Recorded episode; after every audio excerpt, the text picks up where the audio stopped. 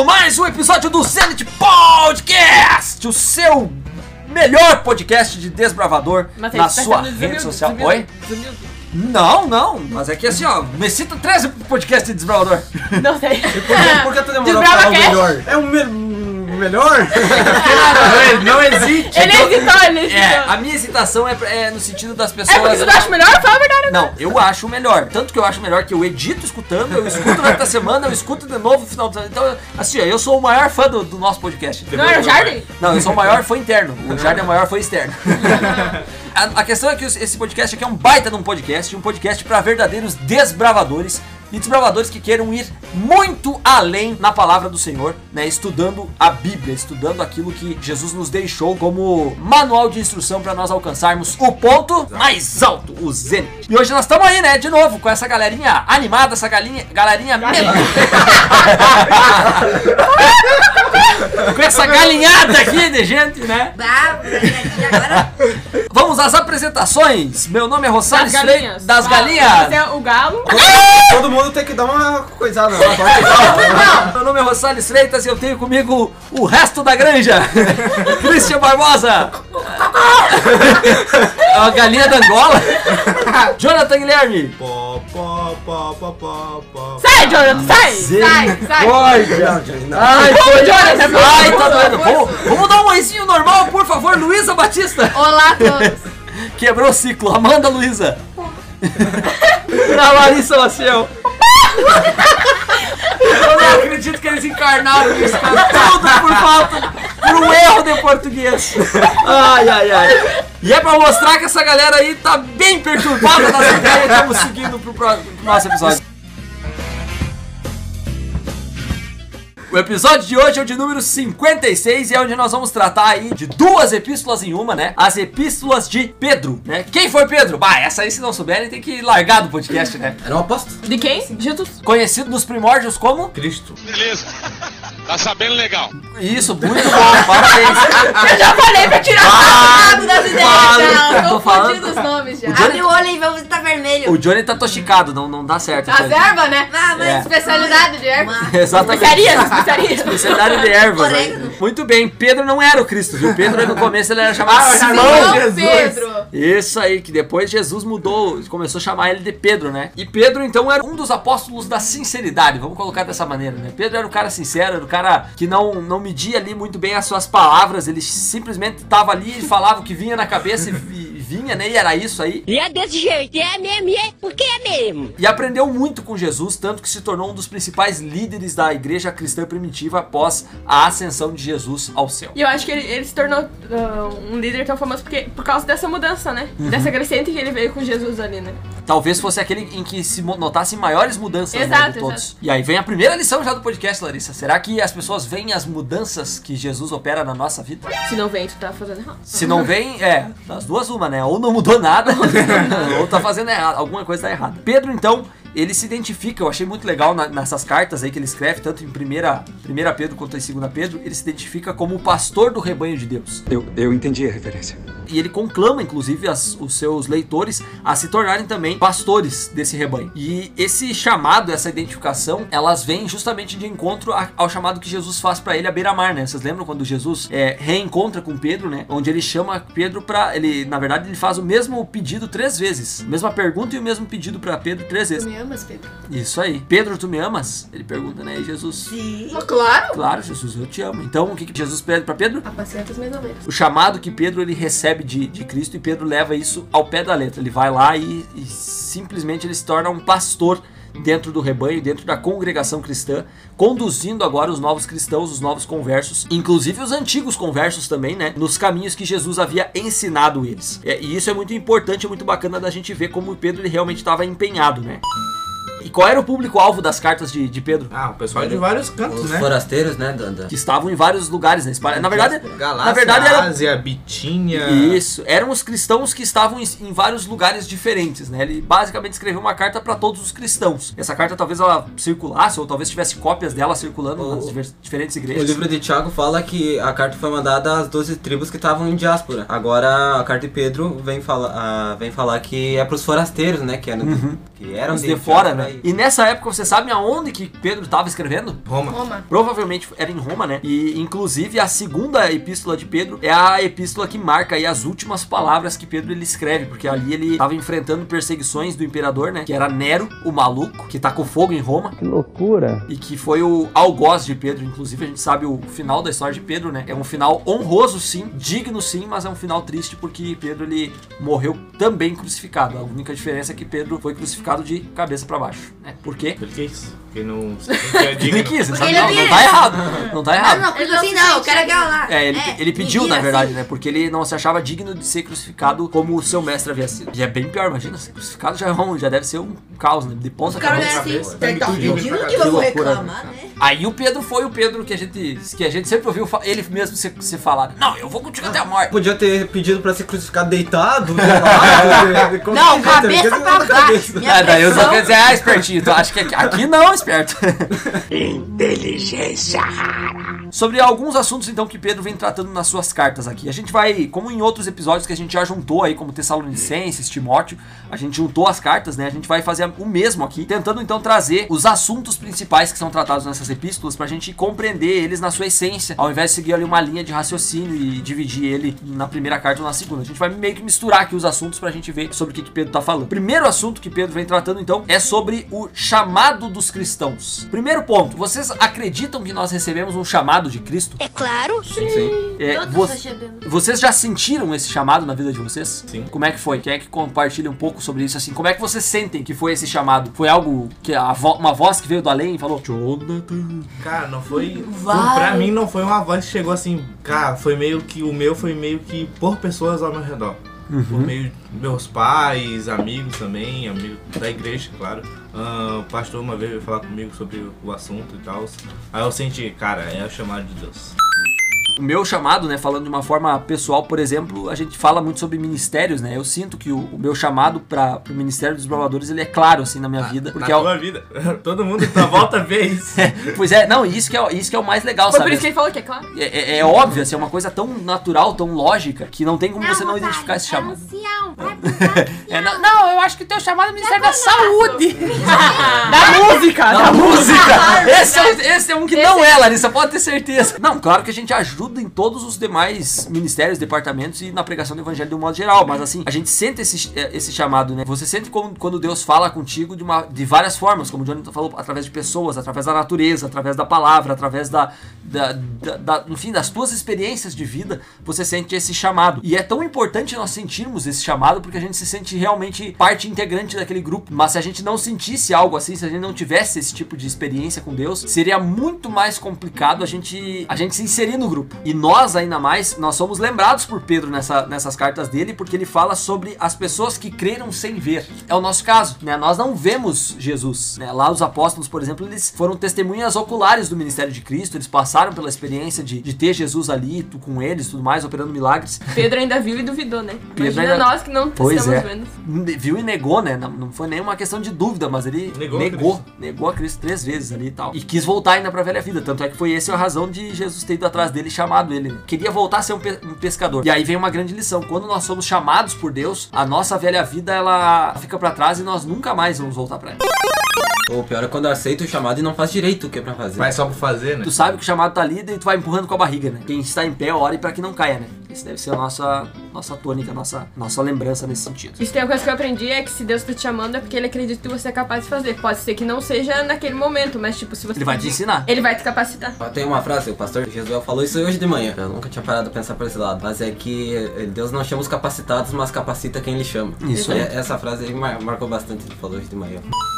E aí eu pergunto pra vocês assim, o nosso chamado para com Deus tem um preço? Bom, tu vai ter que abandonar várias coisas que tu fazia antes pra te aceitar esse chamado. Então o preço é tu largar essas coisas pra dedicar tua vida. Então tu paga um preço. Sim. E tem algum preço que alguém fora a gente pague para que nós sejamos cristãos? Alguém paga alguma coisa para que nós sejamos cristãos? Eu não entendi o que ele falou. Olha, eu acho que as coisas refletem nas pessoas que estão ao redor. Mas não sei se eles pagam alguma coisa. Às vezes a gente não nota, mas tem sim um preço que foi pago que é muito caro, eu diria, para que nós possamos ser cristãos, que é o sangue de Jesus. Sabe? A gente não, não, não pensa dessa maneira assim. Jesus ele, ele morreu na cruz não foi só para que nós fôssemos salvos, o que já é uma coisa tremenda, mas é para que nós pudéssemos ser chamados de cristãos, podemos ser chamados de seus seguidores. Jesus ele pagou o preço para que nós tivéssemos a oportunidade de termos uma escolha diferente de vida. E às vezes sim, às vezes eu diria para vocês que eh, existem preços que são pagos ao, ao nosso redor por outras pessoas para que nós tenhamos a liberdade de sermos cristãos.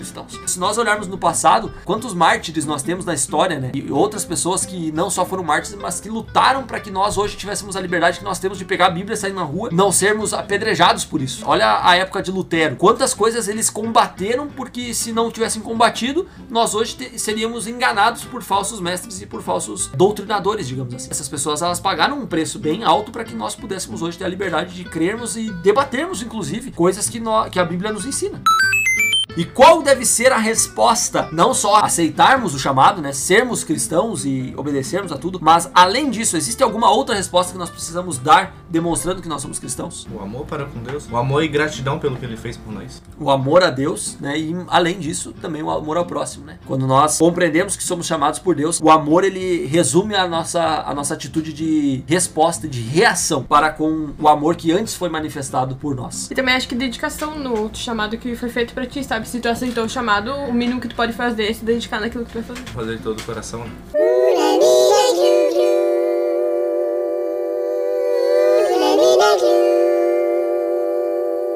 Pedro ele vai falar que nós somos chamados para sermos cristãos de uma maneira livre, para exercermos a nossa, o nosso cristianismo com liberdade. Como é bom, né? Nós podemos pegar a Bíblia, sair na rua e simplesmente sermos cristãos, ou irmos para nossa igreja, adorarmos, ou nos reunirmos nas nossas casas para adorarmos, né? Quão complicado devia ser na época dos apóstolos, onde eles eram perseguidos nas suas casas quando se reuniam, eram perseguidos de várias outras maneiras. O próprio período em que Pedro escreveu, Nero e o, eles perseguiam os cristãos. Ou seja, você se reunir numa casa que nem nós estamos fazendo agora aqui para nós estamos gravando um podcast, na época deles eu acho que não tinha. Ah, vá, é mesmo? Mas, é, por exemplo, assim, ó, tu se reunir pra, pra Escrever orar, pra estudar, pra, é, pra escrever uma carta, vamos colocar dessa maneira, pra conversar sobre Cristo, você já era perseguido. A gente tem uma liberdade que a gente precisa valorizar.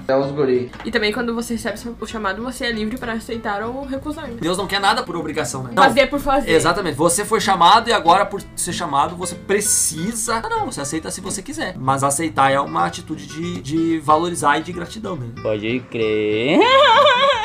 Pedro ele também vai falar sobre santidade. E eu pergunto pra vocês agora, o que que é santidade? Mas essa é muito fácil mesmo. Faça outra mais difícil. Ser separado. Ótimo. E aí a outra pergunta, vocês são santos? Se for olhar pelo lado de ser separado, sim, nós somos separados do mundo, né? Nós fazemos coisas que o mundo não, fa não faz. Ser santo, santo de não fazer nada de pecado, não. É que esse sentido de, de, de santo Depende é, do é o que, que você é o que as pessoas muito, muitas vezes levam, né? Ser santo no sentido de você ser imaculado. E esse sentido ele não existe. Só quem foi santo nesse sentido foi Jesus. Agora, nós sermos santos no sentido de nós sermos separados para um propósito, sim. Porque se nós não nos considerarmos diferentes, nós somos comuns, nós somos ordinários. Sabe de nada, inocente. Então existem aqueles santos lá, São João, São Pedro. Eles são tão santos quanto nós. Então existe São Rosário, São Larissa, São, São Larissa, sei lá como é que é, mulher. Não, é Santa, santa, é santa, santa, santa. Não, não tinha me vindo na Nossa cabeça, me bugou a Larissa. cabeça. Nós Santo somos da chuva, santos vou fazer chover amanhã. Aí, aí já viram os deuses do Egito, né? Ah, diz que tem, né? O santo, ah, você ora pro santo pra achar não sei o que lá, ou São Pedro. Santo, Na verdade, é são os deuses modernos, Santo dos né? caminhoneiros, santo de não sei o que. Tem. Tem É. life. Ba- imagina, né? Se existisse isso, assim, ó, a gente tá sendo bem, bem franco aqui, ó. Vamos pensar logicamente nesse É que não tem, pra mim não faz. Aí tu ora pra São Jorge pra, pra proteger numa viagem, daí chega lá em São Jorge, a oração de São Jorge. Bah, mas eu não protejo de viagem. Agora volta aí, tu vai ter, que, vai ter que morrer num acidente. Não existe isso, cara, não tem lógica nenhuma, sabe? Não, não existe. Essa parte eu não cubro. É, não, bah, ó, a cobertura aqui é só pra, pra, pra outros tipos de. Eu, eu- meu negócio é matar dragão. Com, fala com tá, o outro santo ali. Que Ou se não, tipo assim, se tu, Bah, se tu tivesse orado pro santo certo, né? Tinha dado. se tu acredita em Deus que sabe que é o, o criador de todas as coisas e que pode tudo, por que que tu vai orar pra um santinho ali que Vale- vai fazer uma coisinha? É, na verdade, o, o não vai fazer nada, né? Na verdade, o pensamento que se tem, Larissa, é que essas, essas pessoas elas intercedem pra Deus porque nós não somos puros o suficiente. Eles, eles chegaram num nível de, num nível de, de, de santidade, de, de purificação que possibilita que eles conversem com Deus e nós não, entendeu? Eles são os especialzão, nós É não como, somos. é como se eles fossem Jesus, no caso, né? Que tá ali entre nós e Deus. É, e aí tu vê o Ou eles erro, podem porque eles pensar estão que ocupando um Deus- lugar que é exclusivamente Jesus. Deus tá muito sobrecarregado, então ele Bah. delegou funções. Que bárbaro. Você cuida do tempo, você cuida das estradas. Isso é o que não é a santidade, tá, pessoal? A gente tá falando aqui, então, santidade, na verdade, é uma vida cristã exemplar. É uma vida em que você não só é con- se considera separado, aí vem um detalhe. A gente se considerar separado não é o suficiente para santidade. A santidade é você viver uma vida de acordo com essa separação. Aí é que a porca torce o rabo, porque uma vida cristã, em essência e santa, ela é diferente. Uma vida cristã exemplar, ela envolve muitos aspectos, né, do nosso dia a dia. Alguns deles Pedro vem pontuando aqui. Quais são alguns aspectos da nossa vida que devem ser, devem estar de acordo com a santidade, conforme Pedro ele vem pontuando ali no- nas cartas dele. Nossa vida social, Casamento, convivência com as outras pessoas, né? relacionamento para com os pais também. O respeito em relação às autoridades. Entra também a questão da fraternidade, né? Já vamos entrar aqui, vamos adiantar um, um ponto, já que nós estamos falando de santidade e vida cristã exemplar. Esse espírito de fraternidade, ele é um espírito em que a gente tem que lembrar que todos nós somos irmãos em Cristo. Meus irmãos. né? E quando nós entendemos que nós somos irmãos em Cristo, nós entendemos que nós precisamos ter um afeto pelas pessoas que estão ao nosso redor na igreja. Na igreja, enfim, na, na nossa comunidade, na nossa sociedade de um modo geral. E esse afeto ele envolve respeito, eu fazer o bem, eu praticar o bem, né? As ações de benevolência para com pessoas que precisam. É, é aquele, aquela história que nós estávamos comentando no episódio passado, né? Ser uma bênção para as pessoas e estender a nossa alegria, a nossa bênção para as outras pessoas. Meu brother. E essa vida cristã de santidade, ela envolve algo que Pedro ele vai usar essa expressão de uma maneira bem forte até. Ele diz que nós devemos morrer pro pecado.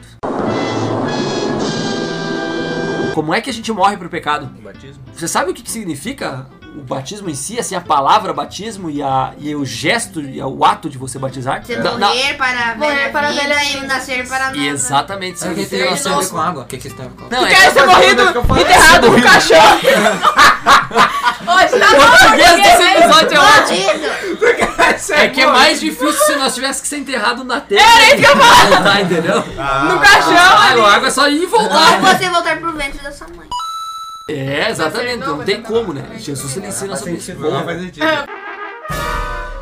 Quando nós somos sepultados nas águas e ressurgimos delas, significa que nós estamos ali sepultando o velho homem e ressurgindo para uma nova vida, sendo ressuscitados como o próprio Cristo foi ressuscitado e é a primícia daqueles que dormem, né? Uma outra pergunta para apimentar um pouco a nossa discussão. E lá vamos nós. Eu morri pra velha, pro velho homem, né? Pra velha vida que eu vivia e agora me tornei uma nova criatura quando eu saí do batismo. Mas e se eu pecar? Preciso ser batizado de novo? Senão tu vai ter que ser batizado todo dia. É, Todo dia eu toda mergulho. hora eu tô aqui, ó. Todo dia não. Toda hora é um mergulho, né? e tá, e aí como é que funciona então se eu pecar? Simplesmente tu ora e pede perdão. Se arrep- E daí tô, tu se purificado. Aí tu tenta não errar de novo. Exatamente, é uma tentativa de, de, de acerto e erro constante. Essa morte pro pecado, então, ela sim, ela acontece, mas aí depois disso nós precisamos tomar uma decisão de morrermos diariamente pro pecado. E aí entra um outro fator que, que Pedro vem comentando aqui, que é o empenho em nós fazermos isso. Inclusive, ele vai falar lá sobre isso. É, no capítulo 1, verso 10 de 2 Pedro, lê pra nós ali, Luísa, por favor. Portanto, irmãos, empenhem-se ainda mais para consolidar o chamado e a eleição de vocês, pois se agirem dessa forma, jamais tropeçarão. Olha a palavra que ele usa, né? Empenhem-se. A gente já viu isso em, em Tiago, né? Que ele também comenta como a gente deve perseverar, a gente deve se empenhar. E aqui é usado mais uma vez essa, essa expressão por Pedro agora, para mostrar que ser cristão não é uma coisa assim à toa, né? Me respeita, menino. Ser cristão não é assim, tá, sou crente, pronto, acabou. Não, você precisa se empenhar, é um exercício diário. É, Eu não sou cristão das 7 a, meio-dia, da 1 e meia às 6 da tarde, né? E de noite eu não sou crente. Não, cara, eu sou cristão é, é um estilo de vida, eu preciso me empenhar, eu preciso me, me colocar numa situação em que ser um cristão é algo que tá entranhado no meu, na- no meu dia a dia, na minha vida, né? Quando a gente recebe chamada, a gente tem que se dedicar àquilo que a gente tá fazendo, né? Isso. Igual na vida cristã. Perfeito, é isso aí. E ele diz mais, ele diz assim, ó, empenhem-se para procurar com diligência, né, confirmar a vossa vocação. Cada dia vocês sintam a convicção de que esse é o caminho e é por ele que eu devo andar. Entender o que realmente é o chamado, né? Não ouvir, ah, eu, eu senti que eu devo fazer tal coisa, eu acho que é pra fazer isso.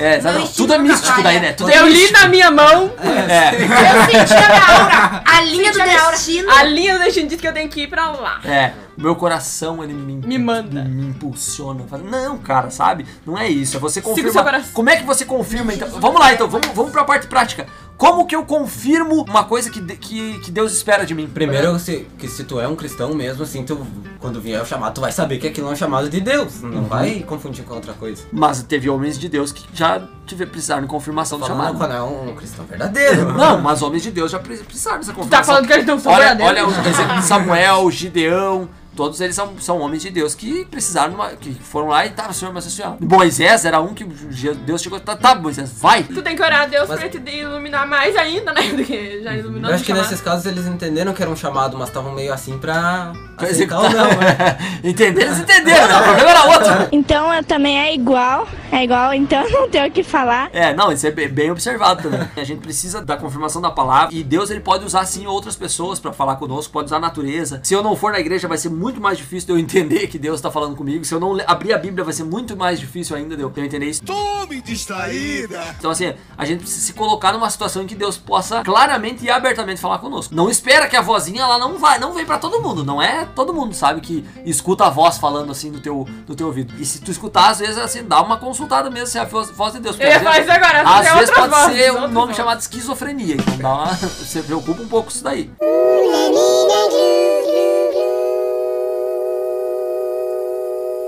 Pedro ele escreve algo que é, é assim, ó, é surreal, é surpreendente pra mim. Às vezes a gente pensa que a religião e a fé é uma coisa muito no campo da emoção, sabe? Muito no sentido da, não, eu preciso sentir, como é que eu sinto com a aura, né? A aura aqui e tal.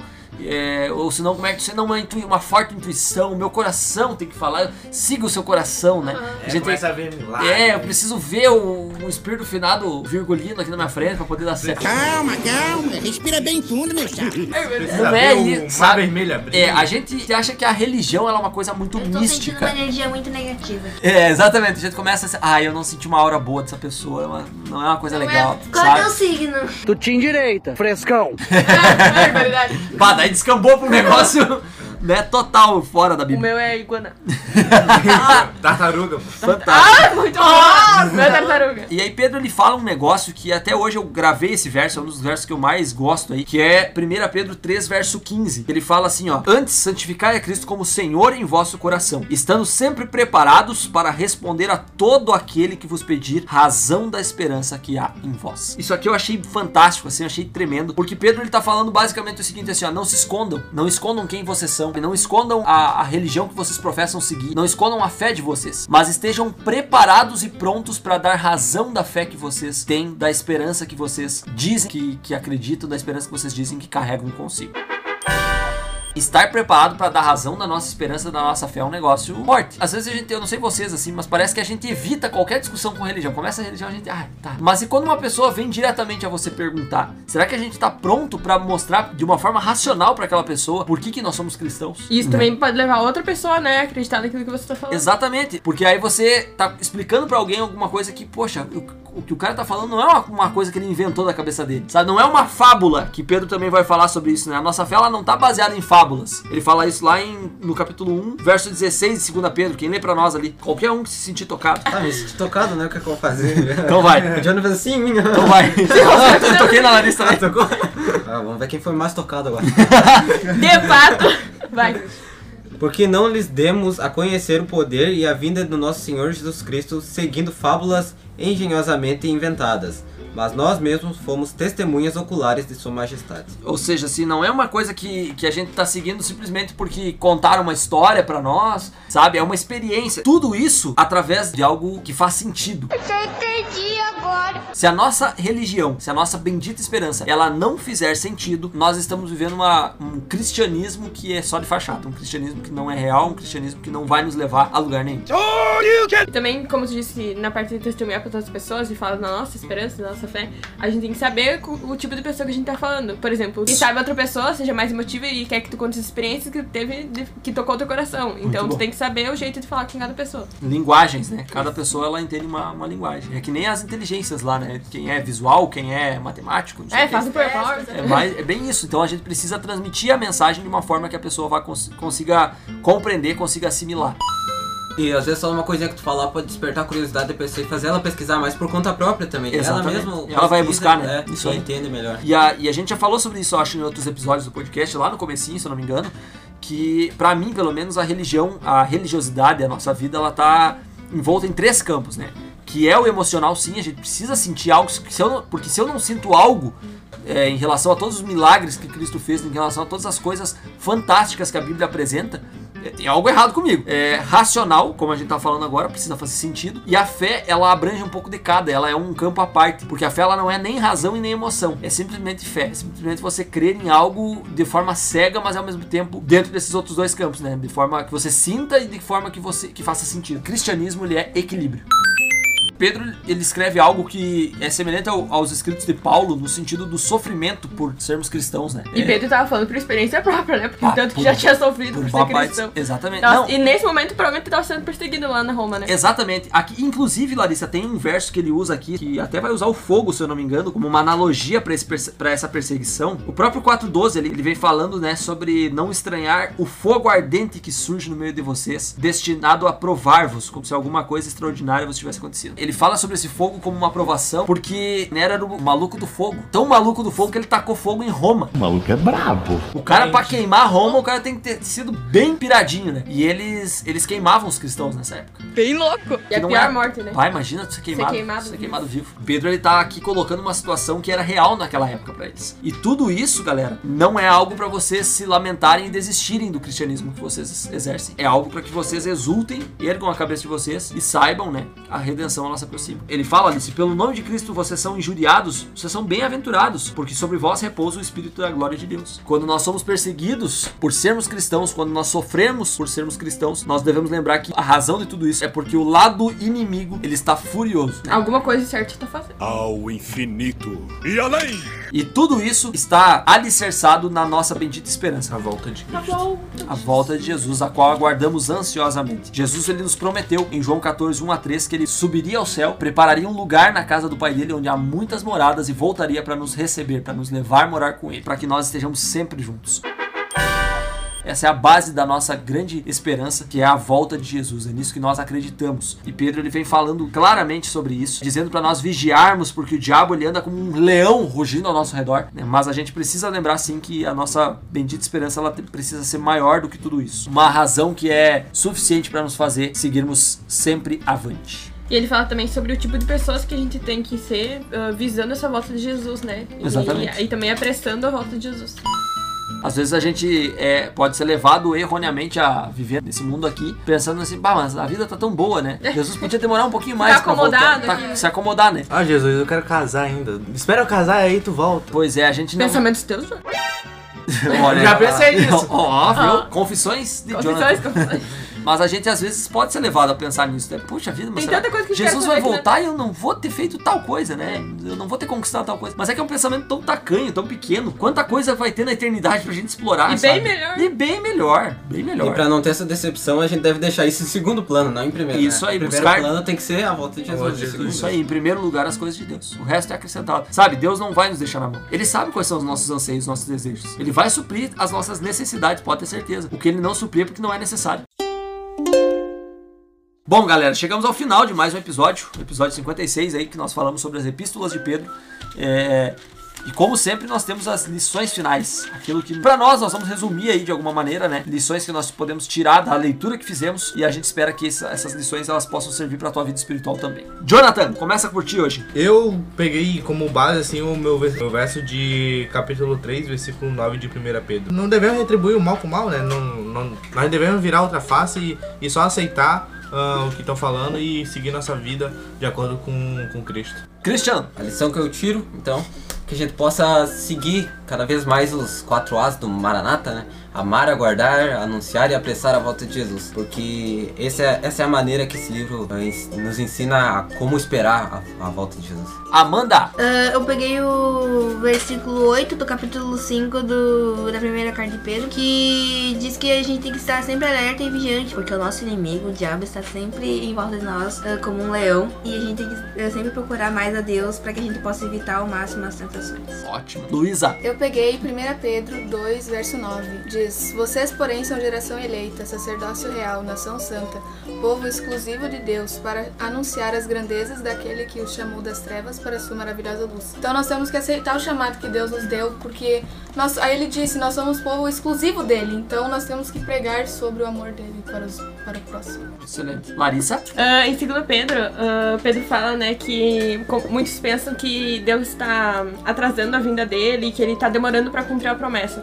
Mas não é isso. Deus ele está sendo paciente e ele está sendo paciente porque ele não quer que ninguém se perca. Então ele está dando tempo para as pessoas se arrependerem. E Ótimo. assim todos irmos para o céu.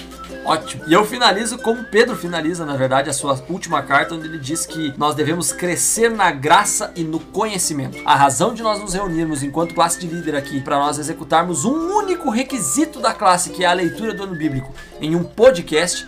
É porque a gente quer crescer, a gente quer fazer isso de uma forma com excelência, com perfeição, né? Aprimorando nossa espiritualidade. E é para isso que nós nos reunimos e debatemos aqui as coisas que nós lemos, né? Que a gente possa lembrar disso, crescer na graça e no conhecimento de nosso Senhor e Salvador Jesus Cristo e lembrar que Ele é o zênite, o ponto mais alto e é até Ele que nós devemos chegar para estarmos com Ele em todo o tempo. Grande abraço para você, nosso querido ouvinte. Segue com a gente aí e fique com Deus. thank you